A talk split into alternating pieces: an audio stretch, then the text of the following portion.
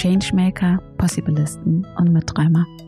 Willkommen beim Podcast Making the Workplace a Better Place. Der Podcast, bei dem ich, Ruta, durch Interviews mit Vorbilderinnen, Leaderinnen, Expertinnen sowie durch Bücher und Studien mit dir meine Traumwelt der Arbeitswelt teile. Das heißt eine Arbeitswelt, bei der beides miteinander verbunden ist. Menschenzentriert und erfolgreich sein. Lasst uns also gemeinsam träumen und schauen, wie wir das ein oder andere in die Realität umsetzen. Ich freue mich, mit dir mein erstes Interview zu teilen und das ist zum Thema Mindfulness im Unternehmenskontext. Das Interview habe ich mit der wunderbaren Munira Ladrage geführt. Sie ist Geschäftsführerin und Mitbegründerin ihres Unternehmens Connected Business sowie Search Inside Yourself Trainerin, Meditationslehrerin, Autorin, Yoga-Lehrerin und viel wichtiger, ein ganz herzlicher Mensch.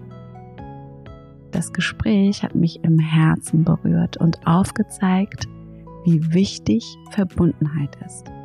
Jede, jeder sehnt sich nach Verbundenheit und darum, gesehen zu werden.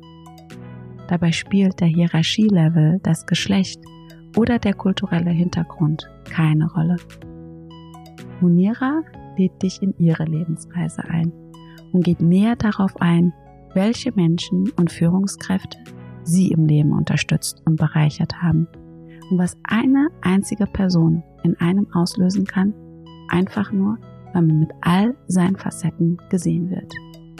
Wie es sich anfühlt, als Deutsche mit Migrationsgeschichte in die Arbeitswelt einzusteigen Sie beschreibt, was Achtsamkeit im Arbeitsumfeld in Menschen auslöst, wie wichtig die eigene achtsame Praxis ist und wie wichtig es ist, ganz bei sich zu bleiben.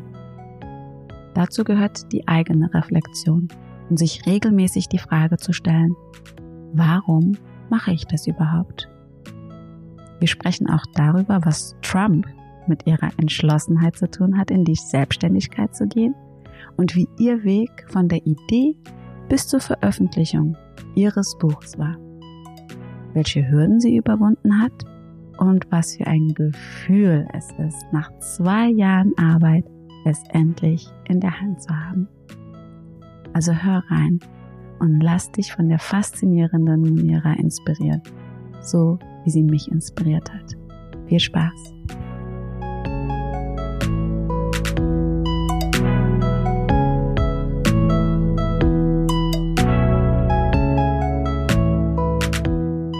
Also herzlich willkommen, liebe Munira, zu meinem Podcast und ich freue mich total, dass du mein erster Gast bist und ähm, will erstmal kurz damit anfangen, warum ich mich denn für dich auch als meinen ersten Gast entschieden habe, weil ich mich genau dran erinnern kann, als ich dich das erste Mal kontaktiert habe und warum ich das denn gemacht habe. Und ich weiß noch, ich saß nämlich in der S-Bahn und hatte eine Absage bekommen. Ich hatte mich für einen Job beworben und hatte gedacht, ähm, passt perfekt, das klappt bestimmt und äh, hat es nicht.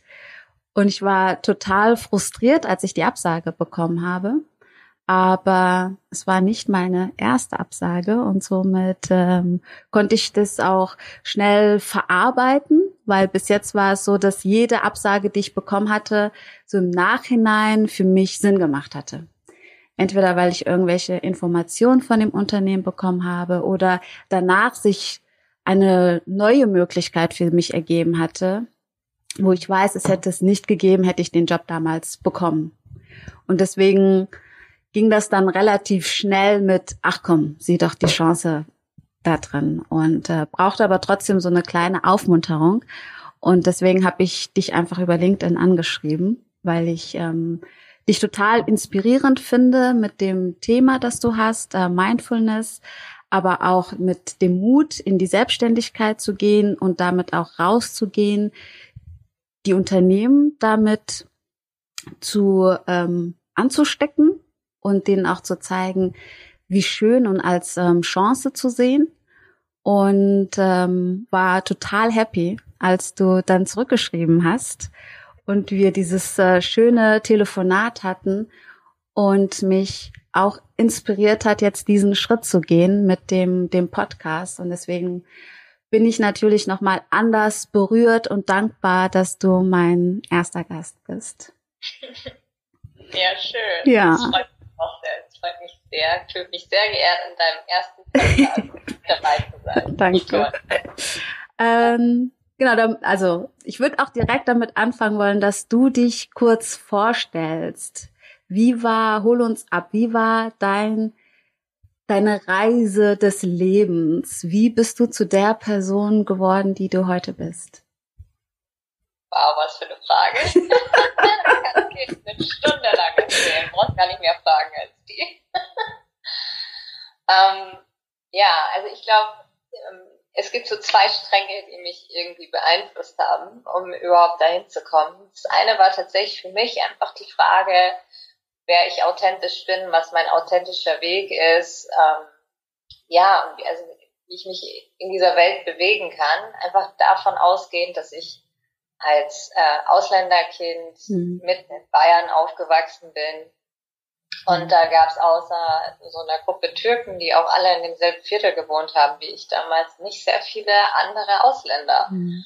Und ähm, da habe ich mich schon auch viel erstmal unsicher gefühlt, wo gehöre ich eigentlich hin? Ja, mhm. meine Mutter meinte immer so, du bist Tunesierin, das ist deine Herkunft, das ist deine Familie und das wird auch immer so sein. Aber ich habe mich nicht tunesisch gefühlt, weil ich ja nie da, also ich habe nie dort gelebt. Und wenn ich da dann da hingefahren bin, war es auch relativ klar, dass ich also halt also durch meine deutsche äh, Herkunft oder also eigentlich nicht Herkunft, aber mein Aufwachsen in Deutschland auch ganz anders war. Und, ähm, und dann, also ich, also die Locken und ich spreche dafür darüber auch äh, ganz oft, dass es halt für mich zum Beispiel total schwierig war. Ich wollte nie dicke Haare haben, ich wollte nie Locken mhm. haben, ich wollte gerade lange Haare haben. Mhm. Meine, meine Schwester, die hat so Haare wie du mhm. und der ging es genauso. Mhm. Bei ihr war es noch schwieriger, die Haare glatt zu bekommen. Mhm. Ja. Aber ähm, und dann der Name war kompliziert mhm. und den konnte keiner aussprechen. Also es war so diese ganze Litanei von, ich will eigentlich nur so sein wie mhm. alle anderen, mhm. aber immer wieder gespiegelt zu bekommen, dass ich es nicht bin. Ja. Und, und da habe ich mich immer gefragt, naja, wer bin ich denn dann? Ich bin nicht das eine, ich bin nicht das andere, ich gehöre nirgendwo hin. Und, ähm, und irgendwann mal habe ich dann gedacht, okay, ich suche mir einfach aus, was ich am liebsten mag, aus diesen zwei Ländern. Und ähm, ich glaube, das war so eines der Dinge, die diese Fragen, die mich immer wieder dann auch im Berufsleben beschäftigt haben, so wie kann ich authentisch ich selbst sein in einem Arbeitskontext.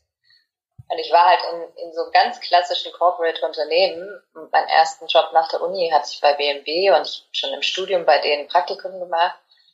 Und ähm, da war ich bei Red Bull und dann war, war ich bei Google, also alles Großkonzerne, mhm. wo halt natürlich Konzerne haben immer Strukturen, haben eine gewisse Kultur und so mhm. weiter und so fort. Und das, die Frage hat mich immer beschäftigt, wie kann ich bei mir bleiben, ich selbst authentisch sein, dem folgen, was, wofür ich auch stehe und mich selbst dabei nicht verlieren. Und meine ersten Arbeitsjahre, würde ich sagen, habe ich schon mich selbst verloren, weil du kriegst mhm. diese ganzen Regeln, geschrieben oder ungeschrieben, mhm. aber irgendwie hast du das Gefühl, du kriegst Verhaltensweisen an den Tag, also so, ne, so verhält man sich nun mal mhm. in diesem Kontext und man nimmt dann schon vieles an. Und auch ähm, dieses, diesen Wettbewerbsgedanken. Ja, mhm. so, also gefördert werden und besser sein mhm. und dieses Projekt noch abschieben, das machen. Und ich war halt echt gut darin, mhm. ja, weil ich war, ich war immer fleißig, mhm. ich war auch mhm. immer passioniert, also ich habe immer Freude gefunden in mhm. den Dingen, die ich gemacht habe und habe da immer anstatt eine Sache gleich fünf gleichzeitig gemacht. Ähm, aber irgendwann habe ich da auch gemerkt, sag mal, wofür mache ich das denn? Und auch auf welche Weise mache ich das denn? Bin das, also ist das die Art und Weise, wie ich mit Menschen umgehen will. Es ist die Art und Weise, wie ich als Mensch überhaupt sein muss. Und das ist natürlich so eine Frage, äh, vor der bin ich erstmal davon gelaufen. Aber als ich mich dann entschieden habe, mal richtig zu gucken, ähm, dachte ich auch, wow, okay, ich bin überhaupt nicht der Mensch, der ich eigentlich sein will. Ja, viele von den Dingen, die ich jetzt so an den Tag lege, das Verhalten, so Wettbewerbsgedanken und so weiter. Ich will ja eigentlich gar nicht so eine Welt kreieren. Ich will ja gar nicht Teil von dem sein. Oder auch einfach so, wenn man dann sieht bei Führungskräften, die machen dann das und das und denkt so, nee, das sollte aber nicht so sein. Mhm. Und dann mhm. guckt man auf sein eigenes Verhalten und sagt, naja, irgendwie mache ich das ja auch so ein bisschen mhm. mit, weil ich bin zumindest Teil davon, mhm. es zu kreieren, ja. Mhm. Und das hat mich dann halt auf eine, auf eine Fragestellung auch gebracht, so, also, wie kann man denn sowas verändern? Wie kann man denn so Unternehmenskultur auf eine Weise verändern, wo jeder so sein kann, wie er oder sie möchte, authentisch und gleichzeitig aber auch im Umfeld ein anderes Miteinander, indem man sich gegenseitig bestärkt. Mhm. Ja.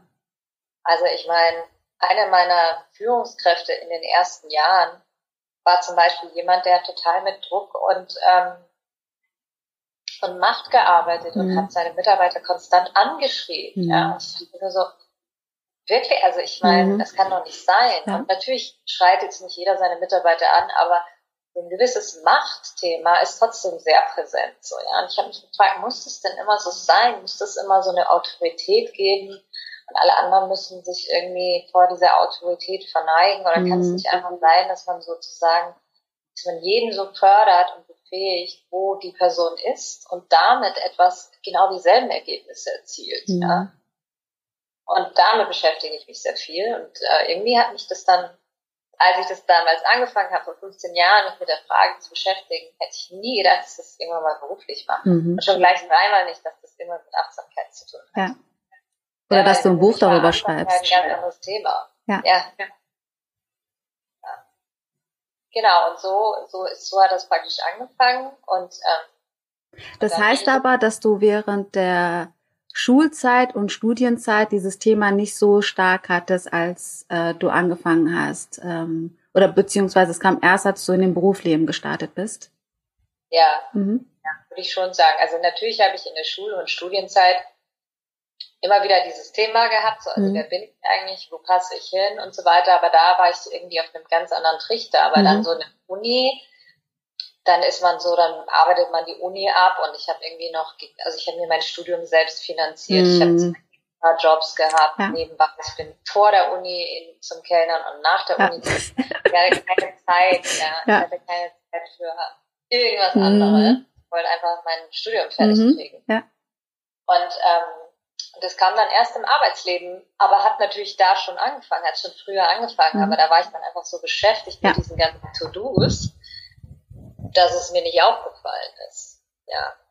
Und vielleicht war ich auch zu jung, keine mhm. Ahnung. Und ich bin halt nicht mit den Themen so früh in Berührung mhm. gekommen.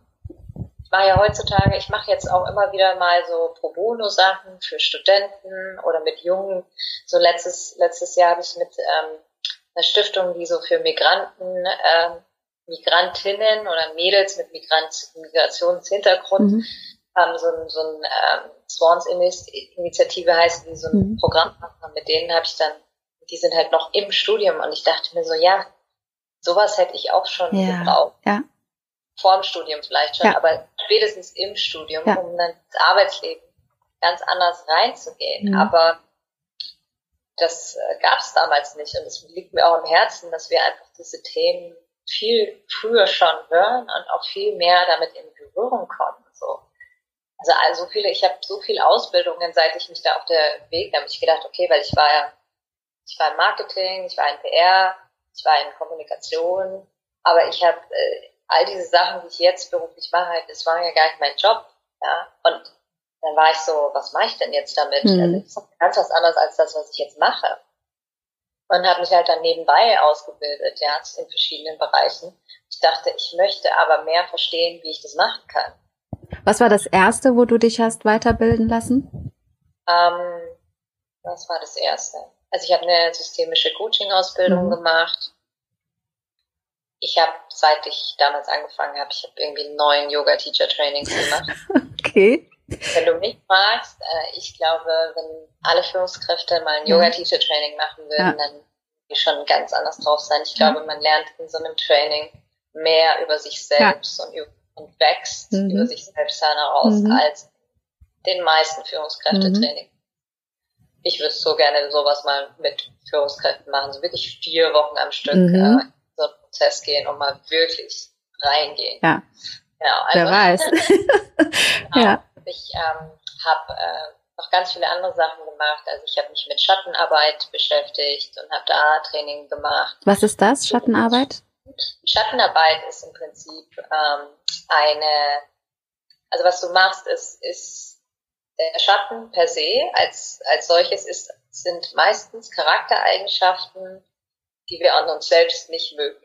Mhm. Ja, oder, oder Seiten an uns, die wir mhm. nicht mögen. Und was wir gemacht haben über die Zeit ist, wir sind so gut darin geworden, das, was wir an uns nicht mögen, sozusagen wegzudrücken, dass wir es auch nicht mehr sehen können. Mhm.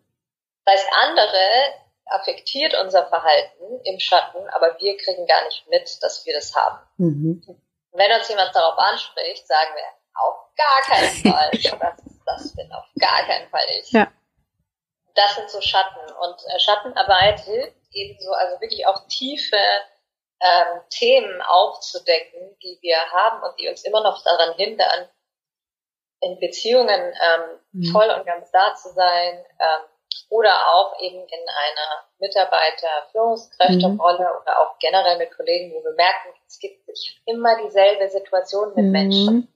Warum kommt denn immer wieder dieselbe Situation? Da kann man davon ausgehen, da könnte ein Schatten drinstecken. Mhm. Und das ist halt eine super spannende, spannende, auch systemische Arbeit, arbeitet aber auch mit psychologischen Prinzipien, um zu verstehen, was sind meine Schatten und den Weg dahin zu finden, die wieder zu integrieren. Ja, also ein bisschen mhm. so, als denken wir, versuchen ja die ganze Zeit so der perfekte Mensch zu ja. sein.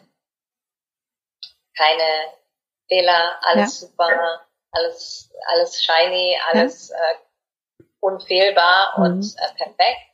Und eigentlich ist Schattenintegration genau das Gegenteil. Es ist mhm. das Imperfektion anzunehmen, zu gucken, mhm. Auch Teil von dem sind, wer wir sind und zu sehen, dass solange wir das von uns abspalten, wir eigentlich nie richtig in unsere Kraft gehen mhm. können. Ja. ja. ja. Natürlich vieles machen. Ähm, genau, äh, dann habe ich äh, verschiedene Mentorship-Programme gemacht die letzten Jahre.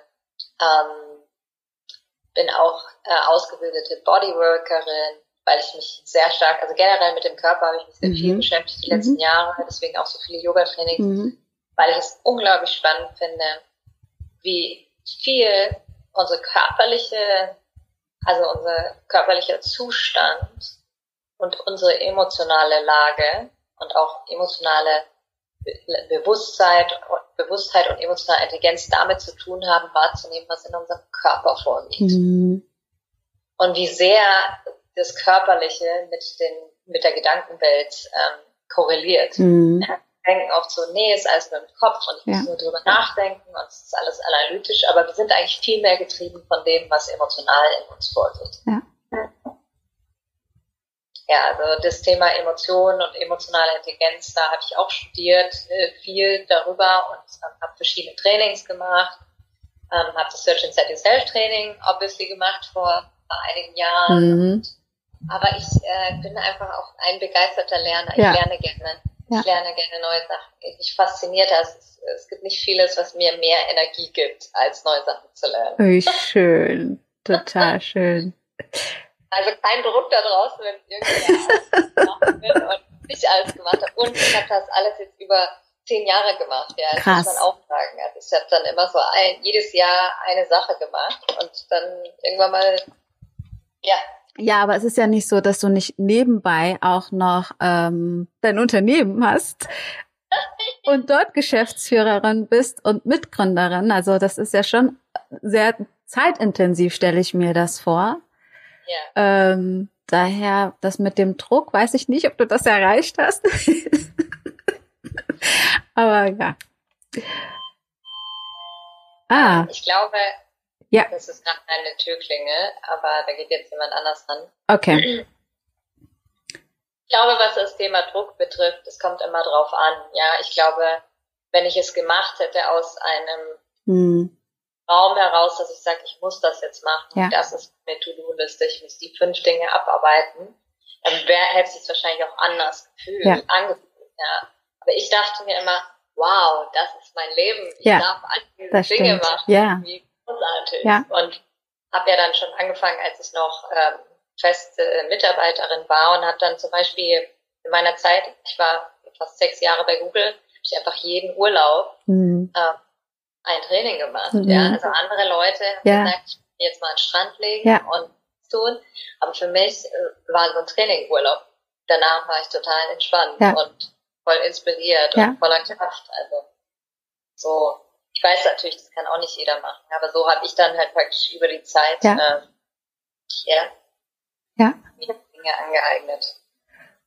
Und kommen wir nochmal zurück zu dem, was du aktuell machst mit äh, Connected Business. Woher wusstest du, dass jetzt, also dass in dem Zeitpunkt, wo du dich selbstständig gemacht hast, dass der richtige Zeitpunkt ist und auch mit Angel zusammen das zu machen und das in der Form zu machen? Ja, also ähm, da gab es verschiedene Schritte dahin. Also erstmal habe ich gar nicht gedacht, dass ich mich mit dem Thema selbstständig mache. Ich habe Achtsamkeit für mich selbst privat genutzt mhm. und dachte, einfach großartig, was es für mich tut. Und mhm. je mehr Trainings ich gemacht habe, desto tiefer bin ich in die Themen rein. Und habe dann angefangen, das mit meinen Kollegen zu teilen, weil ich dachte, das mhm. ist viel zu gut, ich muss das teilen. Also ich meine, was das in mir bewirkt hat und was für ein anderer Mensch ich dadurch bin, ich muss das irgendwie einfach nur mitteilen. Ja. Was hast du dann damals gemacht bei Google, um das den Kollegen mitzuteilen und mit denen einfach so mitzugeben? Ich habe dann angefangen, eine tägliche Meditationsgruppe mhm. Anzuleiten. Ja, ja. ich habe gesagt, jeden Tag um zwei. Ja. War zwei war für mich so nach der Mittagspause machen wir äh, 10 Minuten, 15 Minuten Meditation. Wer ja. kommen möchte, kann kommen. Ja. So. Und habe dann gedacht, okay, das ist so mein erster Schritt. Ich möchte mich damit beschäftigen, ich möchte es mehr teilen und ich möchte auch mal gucken, ob es da Resonanz gibt oder mhm. nicht. Und war natürlich auch irgendwie komisch, weil ich wusste ja nicht, wie kommt es denn mhm. an. Ja. Bin ich jetzt auf einmal hier so der, der Hippie ja. im Unternehmen. Ja. Ich das meinem Chef sagen? Ja. ja. ja. Und es war auch total lustig, weil am Anfang haben auch alle gedacht, was machst du? Mhm. Ähm, und auch mein Chef war so, okay. Mhm gut, wenn du meinst, mhm. so, hast du dafür überhaupt Zeit? Und ich so, ja, das krieg ich schon irgendwie unter. Und dann habe ich damit angefangen und äh, witzigerweise, ich weiß noch, am Anfang haben auch Leute gesagt, es ist voll komisch für die in den Raum zu gehen, ja, mhm. weil sie denken, was, wenn mein Chef mich jetzt ja. ja. genau, und ich habe dann einfach, für mich war es so, okay, ich nehme ein Jahr lang, werde ich jetzt einfach jeden Tag um zwei hier sitzen und es machen, komme wer wolle. Und ähm, aber ist da eine Person gekommen, manchmal sind zwei gekommen, manchmal ist gar keiner gekommen. Mhm. Dann habe ich einfach für mich selbst meditiert, aber ich hatte mir vorgenommen, nee, ich mache das jetzt mal. Und äh, nach einem Schön. Jahr waren es aber 800 Teilnahmen. Mhm. Und dann dachte ich mir, Moment mal, ja. da mehr dran, als ich dachte. Ja. ja das ist relevanter. Und dann, also, also auch die Rückmeldungen ja. viel sagen, mir geht's so viel besser, mhm. ich habe so ein also ich, ich fühle mich weniger gestresst. Mhm. Leute, von denen ich nie gedacht hätte, mhm. ein zweites Mal kommen, sind mhm. dann so fast jeden Tag da gewesen. Ja. Ne? Und dann wurde ich da auch immer so mehr zur Vertrauensperson mhm. für verschiedene Themen von Stress, aber auch, wie gehe ich jetzt mit Überwältigung um, aber was mache ich jetzt damit? Und auch viele Führungskräfte haben sich dann an mich gewendet. Das ist mhm. dann einfach so, dann so, so ergeben. Mhm. Und dann habe ich dann, dann habe ich äh, festgestellt, dass in den USA äh, Meng, äh, also ein Ingenieur, der hatte dieses Buch geschrieben, mhm. und der, der Kollege von mir hat diese, diese Pilotprojekte gemacht mit äh, Ingenieuren aber nur und nur in Silicon Valley und ich habe dem angeschrieben und dachte so, wow, das ist doch großartig, ja. das müssen wir weltweit machen. Ja also kann ich da irgendwie unterstützen, dass wir da mehr machen können? Und der meinte so, ja, aber das musst du alles selber organisieren, weil wir sind noch ganz wenige und ja. eine kleine Organisation, aber du kannst gerne also dich engagieren. Und das habe ich dann gemacht und dann habe ich das erste Search Inside Self Training organisiert. Cool. Und ich wollte aber nicht nur für Mitarbeiter machen, ja. sondern ich wollte es auch für Mitarbeiter aus anderen Unternehmen ja. schreiben. Und dann hatte ich so eine Idee und dann haben die Ja gesagt und dann habe ich eben so das erste europäische Search Inside Yourself mhm. organisiert. ähm, was, ich dachte so, kein Problem, ich organisiere ja. euch das. Ich hatte ja gar keine Ahnung, was das bedeutet, ja. so, ein, so ein Ticket zu verkaufen für so, ein, für so eine Veranstaltung. Mhm. Wenn Leute sagen, was? Mhm. Achtsamkeit in Unternehmensumfeld, mhm. wirklich? Ja. Das waren noch die Zeiten. Ja. und dann habe ich aber gedacht, weißt du was, ich ziehe das jetzt durch. Und ja. als, als dann der Raum voll war mit den Leuten am Tag des Kurses, habe ich gefühlt, glaube ich, 80 der 100 Leute, die im Raum waren. Wow. Telefonisch angerufen und denen äh, gesprochen ja. über den Kurs. Ja, und äh, währenddessen habe ich gedacht, das mache ich nie wieder, was für eine Arbeit. Mhm. Das habe ich voll geschätzt. Aber als es dann vorbei war, mhm. war ich mhm. so, okay, nächstes Jahr wieder. Ja. Was passiert in, in so einem Search Inside Yourself Workshop? Ähm, also es ist achtsamkeitsbasierte emotionale Intelligenz. Und was man macht, ist, man guckt sich die ganzen Bereiche von emotionaler Intelligenz an und man äh, lernt ganz viele Achtsamkeitsmethodiken kennen und wie die uns unterstützen können, emotionale Intelligenz zu trainieren, mhm. selbst, also Bewusstsein über sich selbst, mhm. ähm, Selbstführung, äh, Selbstmanagement mhm. und aber auch Empathie für andere, Mitgefühl, also wirklich reinzugehen in von dem Ich zum Wir und die ganze Reise dorthin. Und der, ist, der Kurs ist halt sehr praktisch. Das mhm. heißt, Leute Übungen, sie tauschen sich extrem viel miteinander aus. Mhm. Und was mich, glaube ich, am meisten beeindruckt war, wie die Gruppe mit der Zeit mhm. zusammengewachsen ist und was für so, was für, für ehrliches, authentisches ja. und auch verletzliches Teilen auf einmal im Raum hat, was Leute alles ausgesprochen haben, was ich sonst in diesem Unternehmenskontext nie höre. Ja. Und das, das Feedback von Leuten zu sagen, wow, ich habe mich noch nie mit meinem Kollegen, Kollegin so toll unterhalten ja. über Themen. Ich sitze neben der Kollegin seit zehn Jahren, aber wir haben noch nie über sowas gesprochen mhm. und jetzt sehe ich die Person mit ganz anderen Augen mhm. oder ich sehe jetzt endlich den Mensch dahinter, was auch immer. Und das hat mich halt einfach so tief berührt und ja. ich dachte, wow, okay, in nur zwei Tagen. Ja. Dachte so, das ist ja weil erst dachte ich, okay, das ist so, das muss so ein Riesending sein und da muss man so viel machen, ja. aber in nur zwei Tagen einen Raum voller fremder Leute oder zumindest Kollegen, die mhm. in diesem Kontext noch nie so waren, auf einmal so berührt miteinander mhm. zu sehen, es war einfach so kraftvoll. Ja. Und dann ist es ehrlich gesagt, ich habe halt dann weiter diesen Kurs einmal im Jahr organisiert und bin dadurch immer mehr so mit Leuten außerhalb des Unternehmens in Kontakt gekommen und dann fing es an, sich rumzusprechen, dass es da eine gibt bei Google, die das macht. Und dann wurde ich da eingeladen. Mhm. Also Unternehmen eingeladen, kannst du nicht mal, was du bei Google machst, mhm. auch im Unternehmen mal erzählen. Oder auf Konferenzen. Und dann mhm. habe ich dann einen Vortrag gehalten. Und, und dann wurden, wurden die Anfragen immer mehr. Mhm. Und dann habe ich eh schon, also die von meinem Chef das Go bekommen, dass ich 20 Prozent meiner Arbeitszeit für dieses Achtsamkeitsthema machen verwenden darf. Bin Search Inside Yourself Trainerin geworden, mhm. habe dann bei Google weltweit diese Trainings gegeben mhm. und habe dann nebenbei noch irgendwie bin ich dann noch zu verschiedenen Veranstaltungen gegangen und habe da irgendwie NGOs unterstützt mhm. und alle mögliche. Und irgendwann habe ich gemerkt, okay, Moment mal, also wohlgemerkt, ich war währenddessen Pressesprecherin für drei Länder und, und danach habe ich angefangen, die Leitung für den YouTube Space zu übernehmen. Mhm. Also ich mhm. hatte wirklich Fulltime-Jobs mhm. mit Team und Budgetverantwortung, mhm. Deadlines und all das. Mhm. Ja.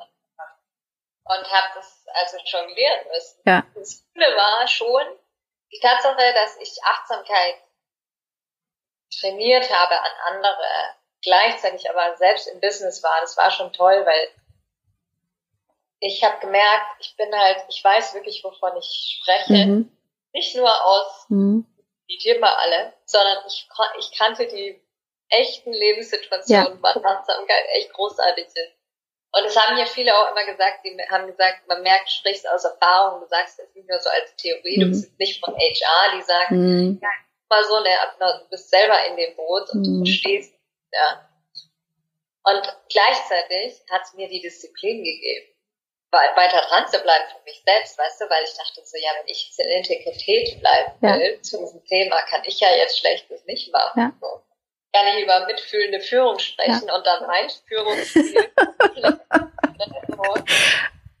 genau, und dann musste ich halt auch sehen, wow, mitfühlende Führung ist nicht immer so leicht. Ja. Ne? Also das ist es braucht ganz schön viel Courage ja. und auch ganz schön viel äh, Durchhaltevermögen, sich nicht abbringen zu lassen von dem Weg, mhm. wenn um einen herum ein, an, eine andere Situation da ist. Also wenn Führung halt anders gewertet wird, ja.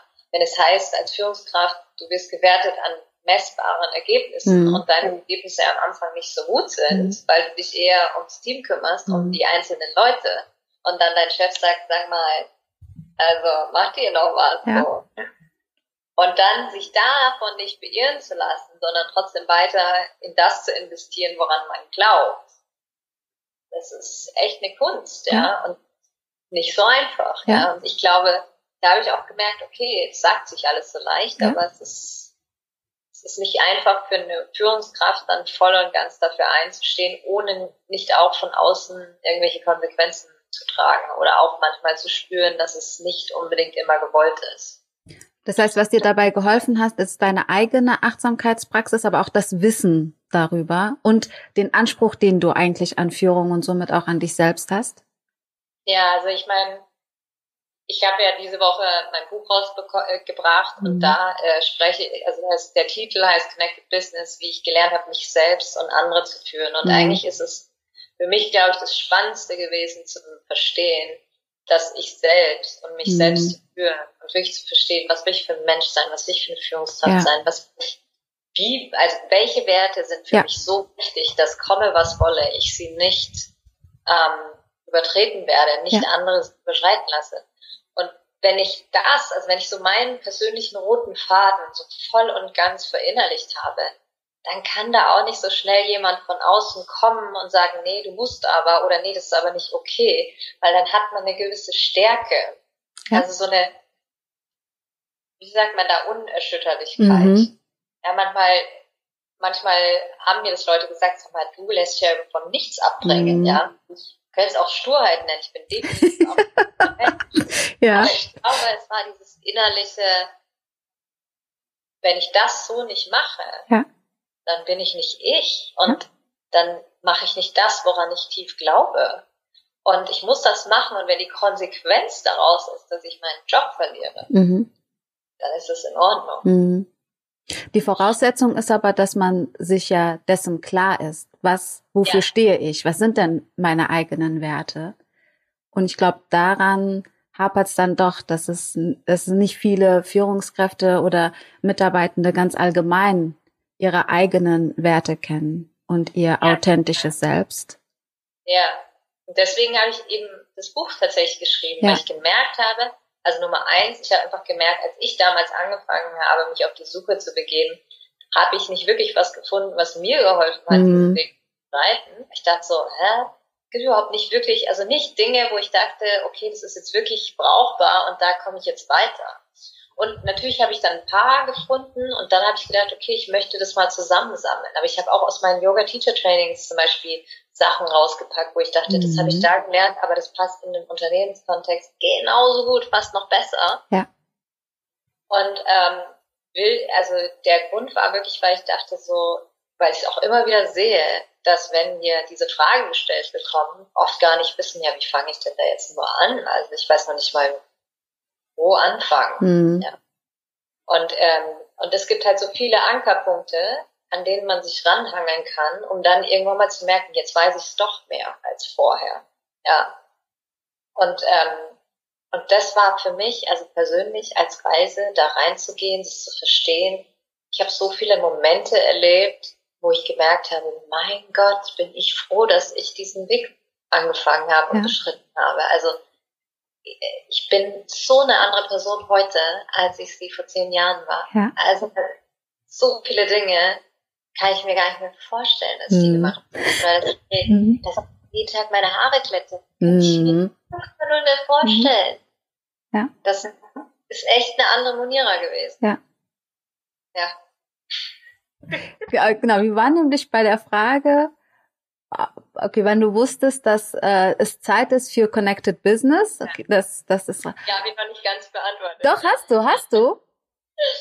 Also du hast zumindest von der, du hast ja von der Reise schon mal erzählt, äh, dass du gemerkt hast, wie wichtig Achtsamkeit für dich und dann aber auch für andere war.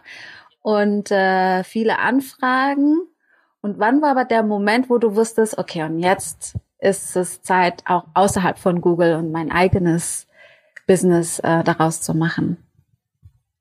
Ähm, also ich hatte verschiedene Anfragen und ich habe gemerkt, okay, jetzt wird es langsam herausfordernder, beide mhm. Jobs zu machen, weil ich wollte ja trotzdem eine, eine tolle Führungskraft für mein Team ja. werden und habe gemerkt, okay, ähm, jetzt merke ich so, es kippt langsam und ich muss mich wahrscheinlich bald mal entscheiden, eine Sache, also entweder das Achtsamkeitsthema wieder runterzufahren ähm, oder irgendwas anderes zu machen.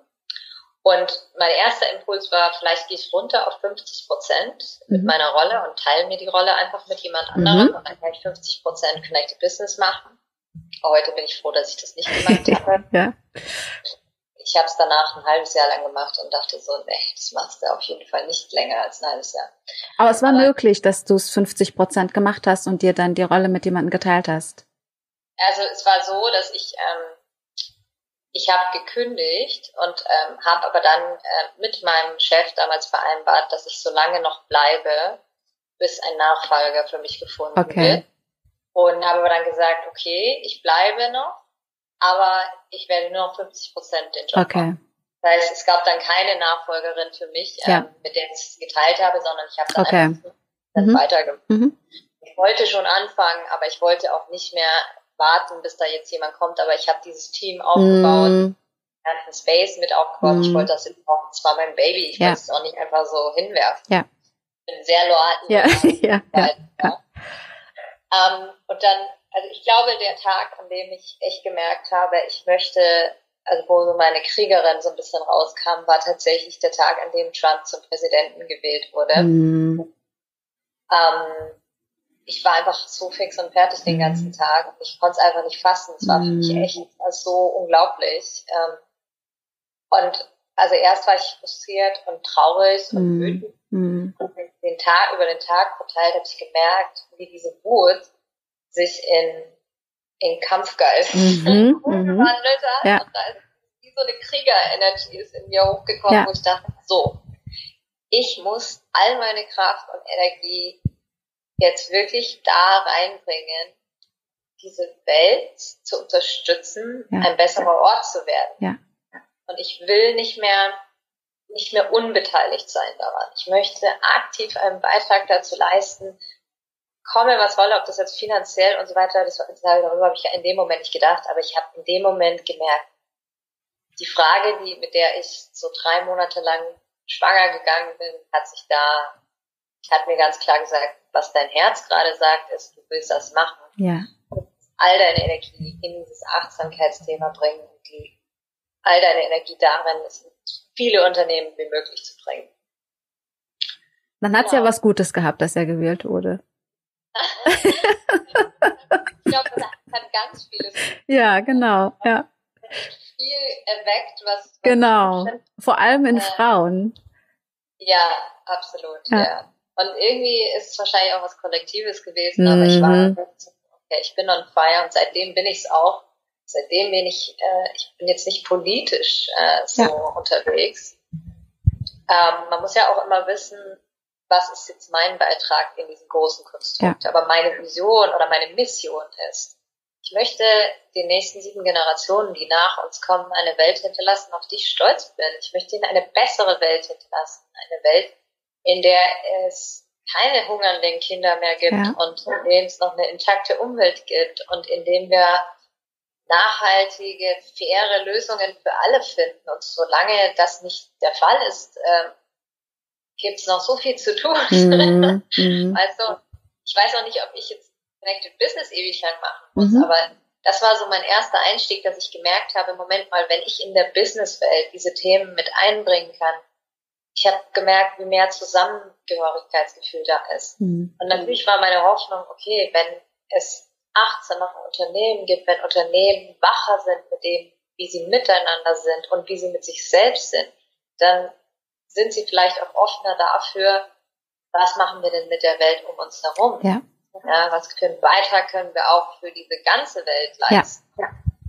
Und ich sehe, also ich weiß nicht, wie es dir geht, aber wenn ich Leute treffe, die Achtsamkeit praktizieren und wirklich tief schon in diese Themen gegangen sind, dann öffnet sich da automatisch das Thema Mitgefühl. Mhm. automatisch hat man mehr Wunsch, äh, mhm. auch, dass es anderen Menschen mhm. besser geht.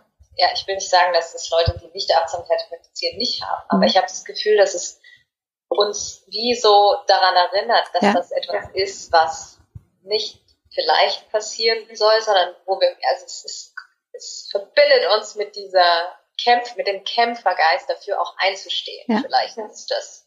Ja, und es gibt einem so ein bisschen das Gefühl von, es ist möglich und ich kann Teil dessen sein, es auch möglich zu machen. Also von kreieren und nicht mehr von abwarten und hoffen, sondern von etwas mehr ins ähm, Gestalten zu gehen. Ja, genau. Und also ich glaube halt nach wie vor, äh, dass eine Person mehr erreichen mhm. kann und verändern kann, als man selber immer so denkt, weil ich habe natürlich auch gedacht, also ich kleine Moniere, was soll ich denn da jetzt bewegen? Ähm, aber ähm, letztes Jahr waren 10.000 Menschen in unseren Kursen, in Talks, in verschiedenen Formaten, die wir gemacht haben. Ja. Und also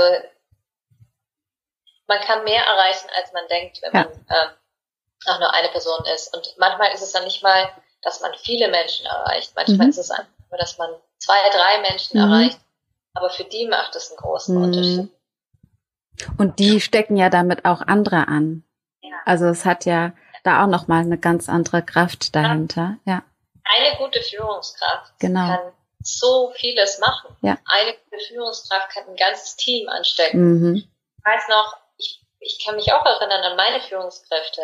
Ich hatte drei Chefs, die großartig waren, die mich gefördert haben, die meine Stärken gesehen haben, mhm. die mich immer gepusht haben und denen bin ich heute noch dankbar. Mhm. Die haben so viel, die haben so viel in meinem Leben bewirkt und die sind sich dessen wahrscheinlich gar nicht bewusst, mhm.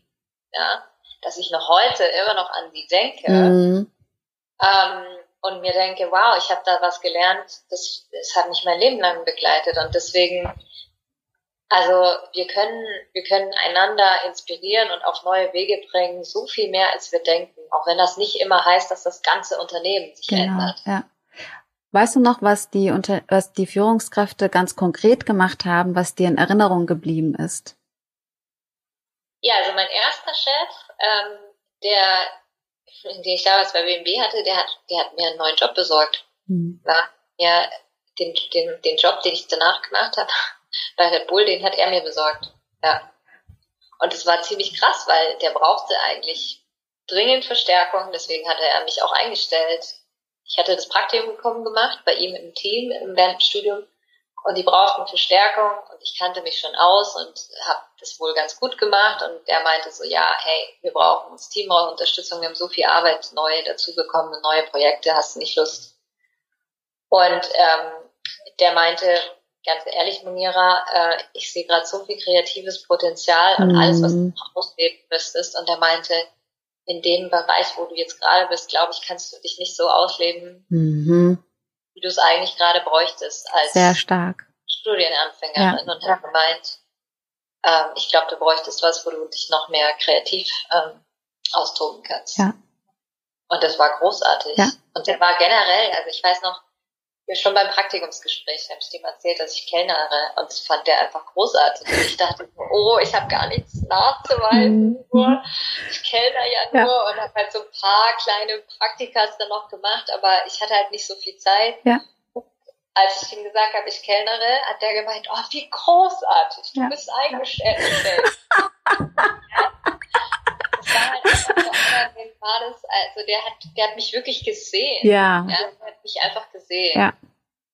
Und ja, und es war, glaube ich, bei dem, dem zweiten, den ich erwähnt habe, war das auch ähnlich, dass ich das Gefühl habe, der sieht mich wirklich. Mhm. Ne, das ist, ich bin jetzt nicht nur eine Mitarbeiterin, mhm. die jetzt irgendwie Tasks machen muss und die jetzt irgendwas äh, abhaken muss, sondern der sieht mich und der will mich fördern und der will mich weiterbringen. Und der spezifische Chef, der hat sich auch oft mit mir angelegt, was mhm. echt, also ich habe mit dem Menschen gestritten am Anfang, waren so wie Katz und Maus. Mhm. Aber was das gemacht hat, der hat mich halt auch mal, der hat mich auch wirklich so ähm, herausgefordert. Mhm. Aber ich, ich wusste immer, dass es am Ende ihm darum geht, dass ich den Schritt weitermache. Ja. ja. Manchmal braucht man jemanden, der einen herausfordert ja. und nicht immer nur das Schöne und Nette sagt. Ja. Aber die Art und Weise, wie er es gemacht hat, hatte ich trotzdem immer das Gefühl, dass er das Beste will. Ja. Ja. ja. Und das ist, hat natürlich was mit tiefem Mitgefühl zu tun. Mhm. Also mitfühlende Führung heißt für mich, dass ich komplett der Person mal kurz vor den Karren fahren kann.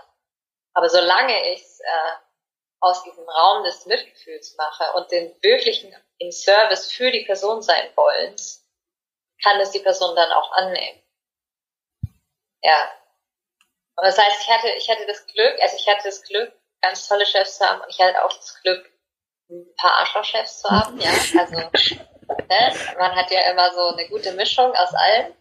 Und also ich habe den großen Unterschied schon gesehen. Also da und deswegen denke ich so, ein, ein Chef, der wirklich im Service ist für das Team und der sich wirklich reinhängt, die Personen alle zu fördern und zu bestätigen und zu bestärken, macht einen Impact. Ja. und das ist großartig. Also so klein kann der Einfluss sein, den ja. machen kann, der ist schon immens so.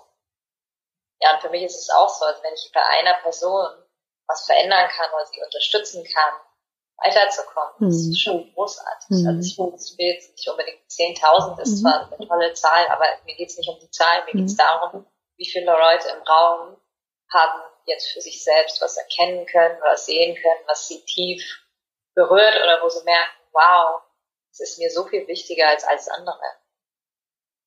Gibt es ein Feedback, das du von äh, den Teilnehmerinnen bekommen hast, wo du sagst, das ist dir immer noch in, der, in Erinnerung geblieben?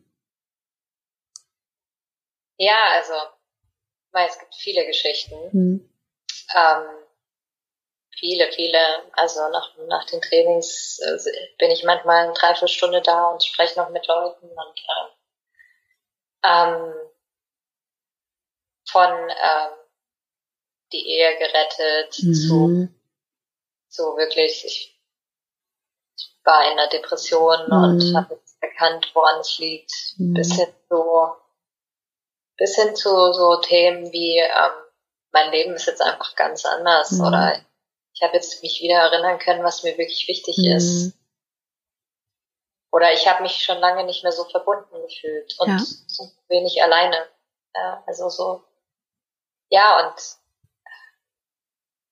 so viele verschiedene Momente, und Kommentare, wo man echt merkt, so wow, es ist, es ist wirklich dieses, ähm, und ich habe es ja jetzt mittlerweile auf der ganzen Welt gemacht, schon bis auf Australien war ich jetzt schon in jedem Kontinent. Mhm.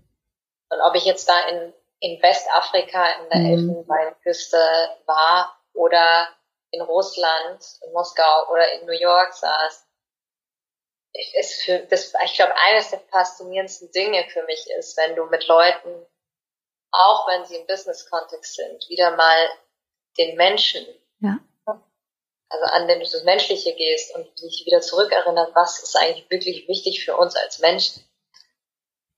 Und wenn sich dann alle auf dieser menschlichen Ebene treffen, dann berührt es jeden, mhm. egal welcher Kulturkreis, mhm. egal von wo wir kommen, egal ob wir Vice President sind äh, oder Assistentin mhm. oder CEO oder für Firma X oder Y mhm. auch.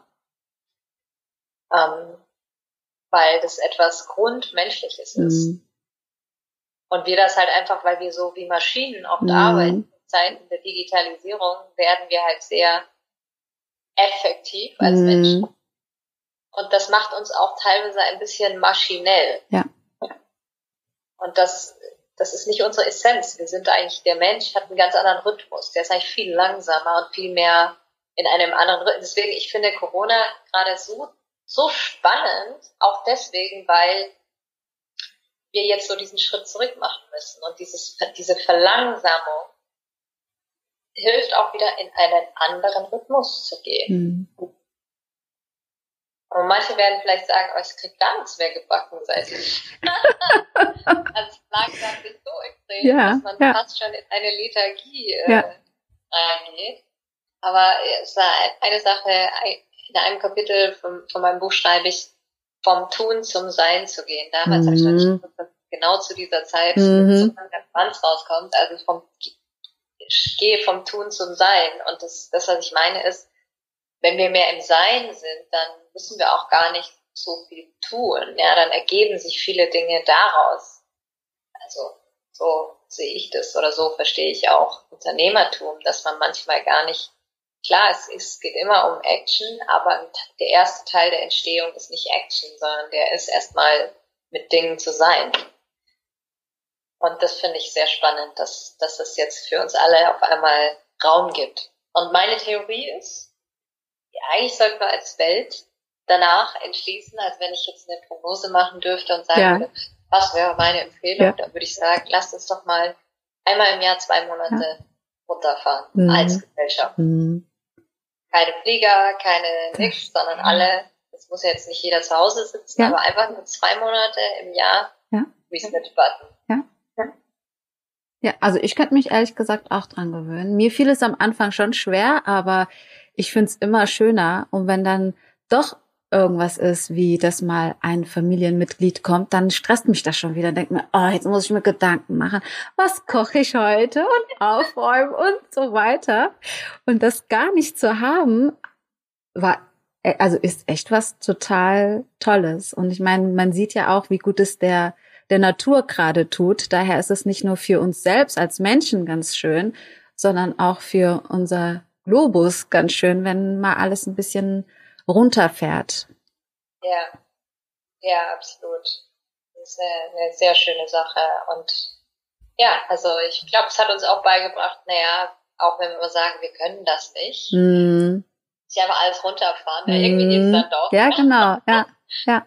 Okay, vielleicht können wir mal ein paar Sachen überdenken. Vielleicht ja. können wir doch mehr, als wir denken. Also ja. es war einfach ja. gut, mal aus diesem Kreislauf rauszugehen und mal einen Schritt zurück zu machen, zu sehen, okay, weißt du was, wenn wir müssen, dann können wir, können wir so vieles anders machen, als ja. wir, als wir es bisher gemacht haben. Und das ist für mich die schöne Botschaft von Corona. Wirklich, hoffentlich geht nicht jeder zurück zu normal. Mhm. Hoffentlich gucken wir uns danach an, was ist denn normal? Mhm. Was eigentlich gestalten und was mhm. sind Prioritäten und Themen, von denen wir festgestellt haben, die sind eigentlich wichtig und denen mhm. gibt nicht genug Aufmerksamkeit oder Zeit oder mhm. auch ja. Das, das, wünsche ich mir, ja. dass wir das wirklich ähm, angehen. Du hast ja gerade nochmal von deinem Buch erzählt, das ja am Montag erschienen ist. Und äh, mich würde nochmal interessieren, ähm, wie der Prozess denn war. Also ab wann wusstest du, ich will jetzt ein Buch schreiben über dieses Thema?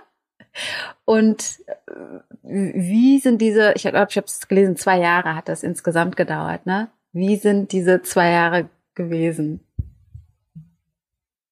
Ja, also ehrlich gesagt wollte ich gar kein Buch schreiben. Mhm. Zu dem Zeitpunkt nicht. Aber ich habe äh, innerhalb von einer Woche haben mich drei Leute darauf angesprochen, ich soll noch ein Buch schreiben. Okay. Und einer davon war äh, Wolf Schneider und der ist, der hat dann auch am Buch mitgearbeitet und äh, das Buch lektoriert. Und der äh, hat mich locker gelassen. Der mhm. so wirklich so toll, du hast so eine tolle Message. Mhm. Solltest du, ich so, nee, ich habe gar keine Zeit, ich habe gerade mein mhm. Startup gegründet, mhm. ey, ich mhm. bin voll bis oben. Ja. Und der hat aber nicht locker gelassen. Ja. Und dann ähm, ja, und dann hat's, war das alles irgendwie im Fluss. Ich ja. kann es auch nicht anders beschreiben, aber es war irgendwie im Fluss. Und dann gab es auf einmal einen Verlag, der interessiert war. Mhm. Und dann sind wir dahin und dann habe ich denen mal so erzählt. Und da, ich hatte gar kein Konzept, gar mhm. nichts. Also mhm. nicht, dass ich das eingeschickt habe, sondern ich habe die getroffen und habe denen gesagt, ja, das sind die Themen, mit denen ich mich beschäftige. Also wie man seinen Weg findet. Ja. Äh, mitfühlende Führung und emotionale Intelligenz und äh, Achtsamkeit in Arbeitswelt. Und dann sagten die so, ja, das Erste, wie man seinen Weg findet. Passion and Purpose habe ich damals noch genannt. Mhm. Und es waren auch alles Workshops, die ich da zu der mhm. Zeit auch schon gemacht habe. Es waren meine Workshop-Inhalte. Dann dachte ich, okay, dann mache ich das jetzt mal, mhm. also wenn, wenn die das veröffentlichen mhm. wollen. Mhm. ja, und dann und dann hat es so ergeben. Und ich glaube, was die letzten zwei Jahre echt spannend war, ist in dem Prozess des Schreibens, ja. Und das ist natürlich genauso wieder äh, sinnbildlich für das, was ich auch mhm. im Buch schreibe, seinen eigenen Weg zu finden, die Dinge auszudrücken, ohne davor Angst zu haben, dass es jetzt nicht genauso ist, wie es vielleicht sich andere vorstellen. Ja. So die ersten, ich weiß noch, die ersten Wochen war ich so, oh mein Gott, das wird jetzt veröffentlicht. Ich mhm. habe jetzt danach, das muss jetzt ganz besonders mhm. gut sein. Jetzt rein. Mhm. Dann habe ich eine richtige Schreibblockade gehabt, weil ich mhm. dachte, das ist alles nicht gut genug. Ja. Und dann habe ich gemerkt, okay, ich muss wirklich, ich muss raus aus dem Kopf und muss wieder rein in meine Intuition und in, in eine, eine, eine Verbundenheit mit dem, wer ich wirklich bin, mit meiner authentischen Stimme. Und wenn ich da wieder hinkomme, dann ging das Schreiben von ganz alleine. Also immer wenn ich mhm. zu dem Punkt bin, dass ich wieder einfach nur da war mhm. und nur geschrieben habe, war schon wie so ein Achtsamkeitsmoment, wo mhm. ich einfach nur in diesem, dann kamen die Worte nur so. Mhm. Wie holst du dich da zurück? Ach, das ist nicht so schwer. Nee, das, also der Alltag ist es eher so, dass ich da wirklich bleiben kann und dahin komme, das ist viel schwieriger, als sich wieder zurückzuholen. Mhm. Ja. Und natürlich, also was ich gemerkt habe, was mir hilft, ist äh, in Natur zu sein. Ja, mhm. es hilft mir halt einfach mehr in Verbundenheit zu sein mit mir. Ja, ja, ja. so im Verstand zu sein. Aber auch halt einfach meine Praxis, also Yoga und Meditation. Wenn ich erst das mache und dann direkt danach mich hinsetze und schreibe, bin ich so viel besser. Ja. Wenn ich E-Mails geschrieben habe, hier noch eine Frage beantwortet, da noch das mache, da bin ich so viel mehr im Kopf mhm. und dann schreibe ich die Dinge aus dem Kopf heraus, mhm. was logisch ist und was richtig wäre, versus wirklich, was ich ausdrücken möchte. Ja. Und das war spannend, weil wenn du dein erstes Buch schreibst, weißt du ja auch nicht, wie schreibe ich denn, was ist denn mein Stil?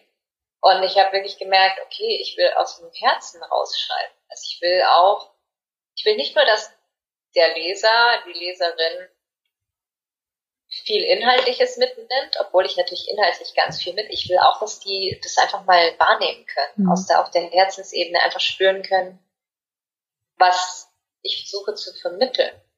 Ja, und das, das alleine schon im Business-Kontext ist schon schwierig, ja. Welche Sprache sprichst du das im Business-Kontext? Nicht jeder sagt, naja, Moment mal, das ist jetzt aber ein bisschen zu spirituell. Mhm. Ja. Mhm. Was ist zu spirituell ja. im Business-Kontext? Ja. Was ist zu ESO? Ja. Und ich wollte natürlich nicht als Hippie abgestempelt werden. Ja. Gleichzeitig wollte ich aber sagen, hey, genau das ist es doch. Die Tatsache, dass wir sagen, entweder bist du Hippie oder Businessperson. Mhm. Diese Unterscheidung mhm. ist ja das Problem. Warum können wir denn nicht beides sein? Warum mhm. können wir nicht hochspirituell und kompetent mhm. im Business sein? Warum können wir das nicht miteinander vereinen? Oder ich habe irgendwie auch das Gefühl, dass das Buch so ein bisschen diese zwei Welten vereinen ja. will. Und das hat auch schon angefangen im Verlag, weil erst war ich eigentlich in der Selbsthilfe-Ecke und dann war ich auf einmal in der Wissenssparte. Und dann war es die ganze Zeit, ja, was ist es denn jetzt? Ist es jetzt das oder ist es das? Ja. Ich habe gesagt, naja, es ist beides. Ja. Und die meinten so, nee, aber es muss in eine Kategorie.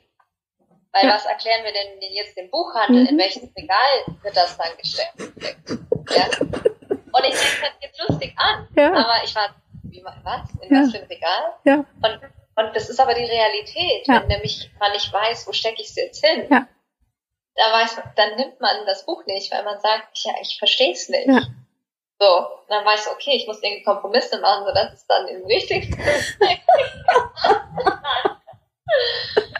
Aber äh, ich will, dass es authentisch ist. Ja. ja. Und und deswegen ist dann die Entscheidung gefallen, okay, es wird auf jeden Fall ein Businessbuch mhm. werden. Weil ich gesagt habe, ich will nicht nur eine persönliche Geschichte genau, schreiben. Genau, ja. Linken.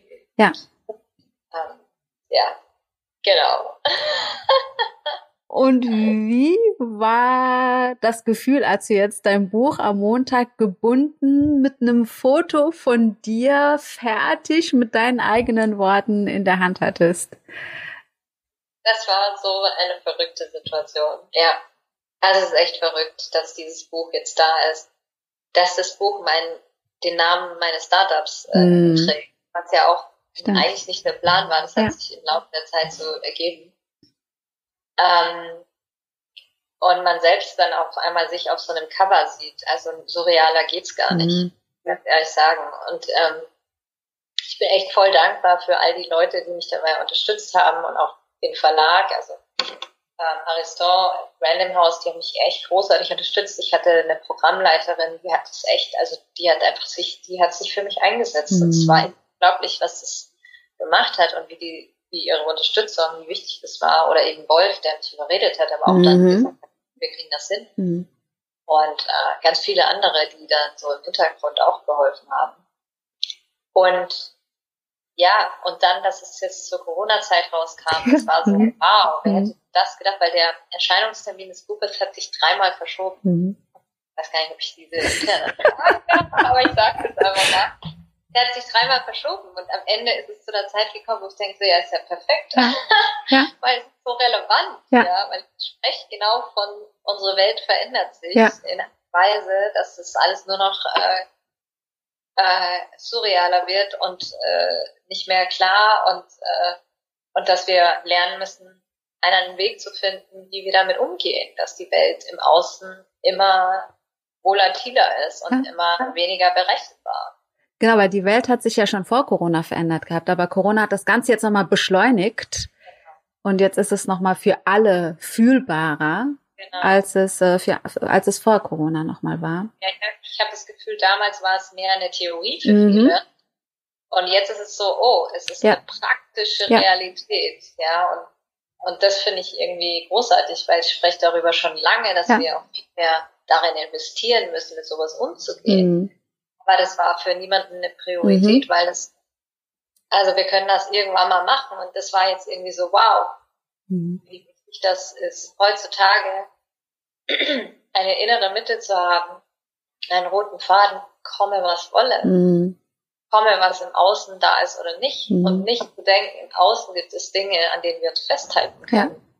Und zu sehen, wow, so schnell können Dinge, von denen wir uns vermeintlich, an denen wir uns vermeintlich festhalten können, auch wieder weg sein. Und ja. was machen wir dann? Ja. ja. Also insofern ist, hat es dann jetzt auch wieder genau gepasst und es ist natürlich für einen persönlich ein spezieller Moment mhm. und also um ganz ehrlich zu sein, ist es für mich äh, eher mit Unsicherheit verbunden. Ja, ich denke mir so, ich weiß gar nicht, ob es gut ist. Irgendwie ein Teil von mir sagt, mhm. oh, ich hoffe, keiner liest. Mhm. das ist auch witzig, ja, ja, klar, ja. ja. Ich fand es so witzig so, also ich habe das gepostet auf Social Media und mhm. ich meine, es sieht ja auch toll aus und da ist mhm. Cover und ich bin mhm. da mit dem Cover drauf. Ja. Es sieht alles noch so nach, so nach Erfolg aus. Ja. weiß ich nicht was, weißt du? Und Leute so, wow, Gratulation, du kannst so stolz auf dich sein ja. und so weiter und so fort. Und ich merke halt, dass ich immer äh, auch die Hoffnung habe, dass die Leute nicht nur das sehen, ja, also dieses die Erfolgsgeschichte, sondern dass sie auch sehen, hey, ich bin immer noch total unsicher damit und äh, es ist für mich auch was ganz Verletzliches, so ein mm. Bild mit so einem Cover mm. und auch was, was nicht so einfach ist, mm. so offen über gewisse Themen zu sprechen und in so einer Form innerhalb eines Buches so eine persönliche Geschichte, die ich mm. lange für mich selbst hingeschrieben ja. habe, so rauszugeben. Da stecken für mich so viele Elemente drin, wo ich merke so, oh, okay, das ist gar nicht so einfach. Ja. Und natürlich in Zeichen, Zeiten von Social Media posten wir natürlich die Sachen, die toll sind, mhm. auf die wir stolz sind und so mhm. weiter und so fort. Aber ich will einfach auch, dass die Leute wissen, okay, dahinter steckt auch ganz schön viel anderes, ja. ja. Dahinter stecken für mich Momente, ganz viele Momente, in denen ich gezweifelt habe, ob ich das Buch überhaupt schreiben soll oder ob ich überhaupt was zu sagen habe. Dahinter stecken für mich ganz viele ähm, Momente, wo ich ähm, ja nicht wusste, nichts wusste, und dahinter steckt nämlich auch eine Unsicherheit darüber, wie werde ich jetzt bewertet. Mhm. Mhm. Ja. ja. Und darüber will ich auch sehr offen sein, ja. weil das ist mir auch wichtig, dass die Leute die Seite hören und ja. sie auch. Ja. Ne? Das ist nicht so, weil ich habe manchmal das Gefühl, jeder strebt das so an. Ich will jetzt auch ein Buch schreiben und ich will, ne, manchmal sagen Leute zu mir, ich will genau das machen, was du machst. Mhm. Und dann sage ich, was ist das denn? Und dann so, ja, auf der Bühne stehen und dann gucken alle auf einen und so. Und, und, ähm, und dann es ist mir wichtig, dass Leute wissen, ich habe das nie deswegen gemacht. Weil ich bin eigentlich introvertierter Mensch und ich wollte eigentlich nie auf einer Bühne stehen. Nee, nee, nee. Ja. Die Botschaft wollte Genau. ausgesprochen werden und ich bin so passioniert über dieses Thema, dass ich meinen Schweinehund überwinde, da reinzugehen. Aber wenn ich ganz ehrlich bin, jedes Mal, wenn ich auf so eine Bühne gehe und jedes Mal, wenn ich runtergehe, ich bin, also das macht echt ganz schön viel mit mir. Ja. Und es ist nicht so, dass ich dann die ganze Zeit mich wie ein Fisch im Wasser fühle. Ja. Im Gegenteil, es ist manchmal für mich die, eine schwere Arbeit, Mhm. trotzdem da raus zu. Mhm. Und das will ich auch, dass Leute sehen, Mhm. weil, weil wir denken, oh, es geht darum, Instagram-Follower zu haben, Mhm. auf Bühnen zu stehen und jetzt irgendwie berühmt zu werden. Aber es geht darum, dass, äh, warum machen wir das? Weil was, was ist sozusagen unsere tiefe Motivation? Mhm. Mhm. wenn wir die Dinge tun, die wir machen. Und ähm, ja, und wenn wir das aus der tiefsten Motivation machen, dann wird es auch funktionieren. Aber ob das dann immer in, weiß ich nicht, einem Buch endet, das sei dahingestellt. Und ich glaube, es ist nichts dagegen zu sagen, man manifestiert sich das oder man setzt sich als Ziel, ein Buch rauszubringen, auf gar keinen Fall. Aber wenn man es nur macht, weil man sagt, das ist so der nächste Schritt in der Ja. Erfolgsgeschichte, dann verbringt man unter Umständen ganz viel Zeit mit Dingen, die einem gar nicht wichtig sind im Ja. Leben.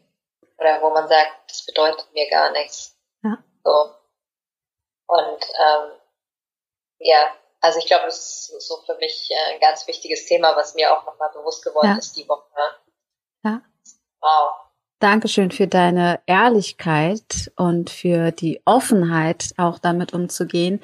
Weil ich glaube, genau das sieht man tatsächlich viel zu selten und hört man viel zu selten, wie der Weg da auch ist und trotzdem diese Unsicherheit zu überwinden und zu sagen, die Botschaft ist größer als meine Angst und äh, oder meine Unsicherheit.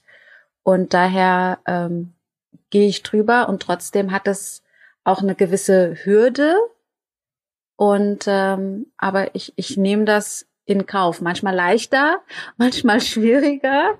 Ähm, aber das macht für mich finde ich das zumindest immer das Leben auch so besonders und so schön, wenn es genau solche Momente auch gibt, wo man merkt, oh Gott, eigentlich fühle ich mich ja gar nicht wohl damit, aber ich mache das jetzt. Und dann das Gefühl danach, wenn man es gemacht hat und merkt, ach so schlimm war das alles gar nicht. Ja. Oder das Buch jetzt einfach da ist und du das sogar sehen kannst, also haptisch fühlen kannst und es ist ein Ergebnis da und klar, du, du zeigst dich damit, aber ich glaube, dass ähm, einfühlsame Menschen darauf auch richtig reagieren und das wertschätzen und sehen, was man ähm, mit sich selbst zeigen auch auch erreicht und ähm, auch mit auf diese in diese Welt bringt. Daher danke, dass du es äh, gemacht hast und dass du mit deine Unsicherheit einfach überwunden hast oder sie jetzt jetzt noch mal neu, also es kommt jetzt wahrscheinlich noch mal eine neue Unsicherheit. Was heißt es jetzt? Jetzt ist das Buch da, diese ganze Arbeit, die man reingesteckt hat und äh, versteht man denn das oder findet man das denn gut, was ich da gemacht habe? Also ich werde es berichten. Ich habe das Buch noch nicht gelesen, aber ich habe es zumindest schon mal bestellt. Ja, total gespannt auf dieser Stimme. Ja. Ich wird es für mich noch realer Ja. anfühlen. Ich meine, die, ich sag mal, die Intention, die ich am Ende hatte, Mhm. das Buch dann am Ende zu schreiben, war, ich will, dass es vielen Menschen wie Mhm. möglich hilft, ihren Weg zu finden Genau. und sich selbst zu führen in ihrem Leben Ja. und, und nicht die Zweifel zu haben oder ihnen vielleicht manche der Zweifel zu nehmen, die ich Mhm. selbst hatte, die mich Mhm. vielleicht lange daran gehindert haben, Dinge zu tun. Und einfach zu sagen, hey, ähm, du bist nicht alleine damit. Mhm. Es gibt andere, die sehen das auch. Mhm.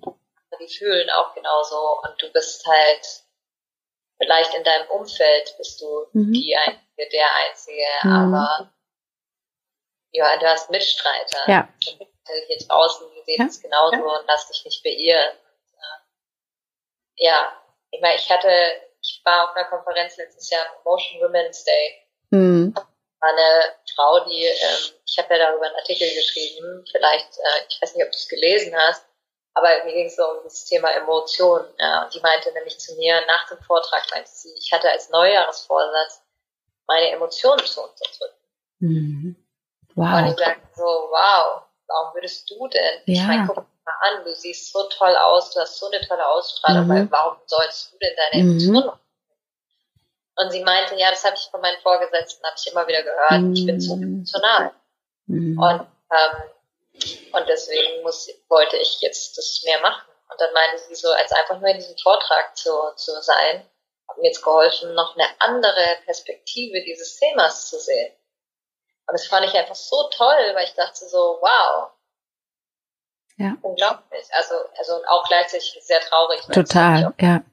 Deswegen habe ich darüber dann auch so ein ja. so einen LinkedIn-Post geschickt, geschrieben, weil ich dachte so, wie kann denn das sein? Ja. Oder irgendwie machen wir da auch was falsch, ja. wenn wir Emotionen ähm, unterdrücken wollen, mhm. anstelle zu lernen, wie gehen wir mit Emotionen um mhm. und wie verstehen wir die Informationen, die mhm. dahinter stecken. Genau, aber es war echt, äh, ja, also solche Momente sind dann die, wo ich merke, so, okay, ich hoffe, meine Hoffnung ist, dass ähm, es uns gegenseitig unterstützt und du ähm, mit deinem Podcast vielleicht Leute erreichst, die dann deine ja. Sprache sprechen und genau. ich mit meinem Buch Leute erreiche, die meine Sprache sprechen, ja. sodass am Ende viele Wege führen vielleicht ja. zu derselben Sache. Ja. Das, ja. Genau. Dass dann jeder einen anderen äh, Blickwinkel drauf hat. Ja, super schön. Das äh, bringt mich auch dazu, mit meinen Schlussfragen zu starten. Ähm, und zwar ist gleich die allererste. Wie stellst du dir die Arbeitswelt in zehn Jahren vor und wie würdest du sie dir wünschen? Das ist eine gute Frage. Also wie ich sie mir wünschen würde, ist ganz klar. Also ich wünsche mir, dass äh, Unternehmen eine ganz andere Art der Arbeit bis dahin haben, dass wir wirklich investiert haben. In zehn Jahren weiß jeder, wie er anders führen kann, wie mhm. wir uns gegenseitig befähigen können. Wir haben viel mehr über das Thema Kommunikation gelernt und wie wir miteinander kommunizieren können, ähm, mehr, Wertschung, mehr Wertschätzung einbringen können, aber auch uns manchmal ganz klar die Wahrheit sagen können. Also all das Wertschätzung und Wahrheit, Mitgefühl, aber auch Stärke und Courage und in diesen, und was ich mir wünsche oder was ich sehe in meiner Vision ist, dass wir neben dem, dass wir gewinnbringend arbeiten, das Unternehmen alle dazu beitragen, dass gewisse soziale mhm. Themen der ganzen Welt angepackt werden. Ja, also dass wir sagen können in zehn Jahren, wir haben Welthunger angepackt, gibt's nicht mehr auf der Welt. Ja, haben wir als globale Business Community aufgeräumt. Wir haben den Umweltschutz auf eine ganz andere Stufe gebracht. Kein Unternehmen produziert mehr Plastik, sondern mhm. nur noch nachhaltige Verpackungsmaterialien. Kein Unternehmen beutet irgendwelche Länder aus, um mhm. Profit zu maximieren mhm. und lässt dann aber die Länder in irgendwelchen Zuständen mhm. arbeiten, die nicht fair sind und die nicht nachhaltig sind. Ja.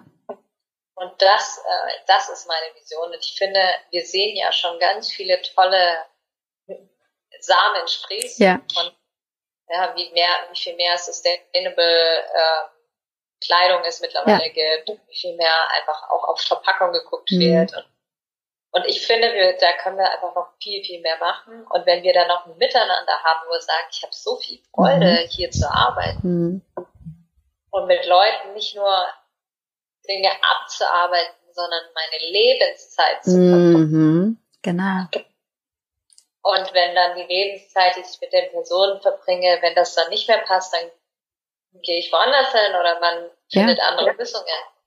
Aber ohne, dass das in irgendeiner Weise innerhalb eines Machtgefüges ja. ist, sondern einfach nur in einer Offenheit mhm. und einer Transparenz und einem, einer psychologischen Sicherheit, die wir uns mhm. gegenseitig geben wo wir uns einfach annehmen, wie wir sind. Das ist meine, meine Einschätzung und ich glaube, es ist gar nicht so unrealistisch, dass wir es können. Sehr gut, das wäre nämlich meine Frage gewesen, die nächste. Ja, sehr schön. Ja. Genau, die zweite äh, Schlussfrage, die ich habe, ähm, stell dir vor, du würdest jetzt deinem 20-jährigen Ich begegnen. Was für einen Tipp würdest du ihr geben?